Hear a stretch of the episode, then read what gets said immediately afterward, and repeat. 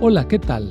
Soy el pastor Misael Castañeda y te invito a escuchar la devoción matinal Pablo, reavivado por una pasión, una serie de reflexiones basadas en el libro de los Hechos y las cartas Paulinas para nuestra vida hoy, escritas por el pastor Bruno Razo.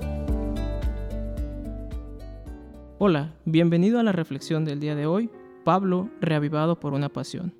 El día 21 de enero, la cita bíblica se encuentra en Hechos 20:29, porque yo sé que después de mi partida entrará en medio de vosotros lobos rapaces que no perdonarán al rebaño.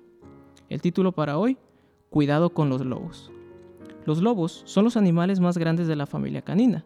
Poseen un grueso pelaje, ya sea blanco, negro o con combinaciones de marrón y rojizo, que los ayudan a sobrevivir en climas diversos. Los lobos buscan transmitir fuerza, generar sumisión, agresión y miedo. Generalmente viven en manadas dentro de un territorio establecido al que ellos mismos marcan.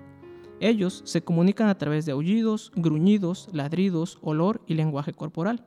Atacan y consumen por la fuerza, y son rapaces, es decir, dados al robo, al hurto o a la rapiña.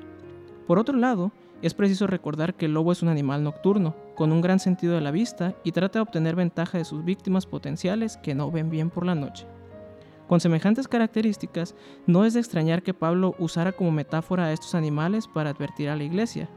¿Quiénes serían los lobos deseosos de arruinar al rebaño de creyentes? Pues bien, son los falsos maestros que pretenden reemplazar la antigua palabra de Dios por novedosas y propias ideas. Son los que dicen, así dijo el Señor, cuando el Señor no ha hablado. Son las herejías disfrazadas de doctrinas. Son los que se consideran autosuficientes, reclaman su autoridad y actúan como dueños de la iglesia para llevar adelante sus engaños. Cuidado con los que gruñen, gritan y buscan imponerse por el miedo con amenazas, agresiones y críticas. Cuidado con los que piensan que son los jueces de la doctrina, de los procedimientos y de la iglesia. Cuidado con los que trabajan en la oscuridad, aprovechándose de las circunstancias y aún de las debilidades. Cuidado con los que se creen salvadores de la iglesia, porque Salvador y dueño de ella hay solo uno, Jesucristo, nuestro Señor, quien según el mismo Pablo lo compró con su propia sangre. Cuidado con aquel que en lugar de permitir ser usado por el consolador, trabaja para el acusador. Cuidado con aquel que admite la verdad mientras sigue en la injusticia, que declara creerla y sin embargo le hiere cada día por su vida inconsecuente, se entrega al servicio de Satanás y lleva almas a la ruina.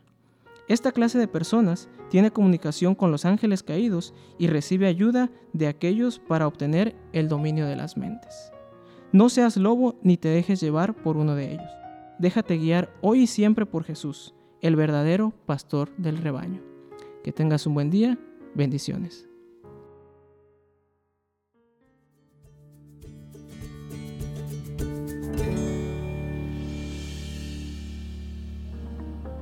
Esta fue una producción de la Iglesia Universitaria de Montemorelos en México. Te saluda el pastor Francisco Soto. Hasta la próxima.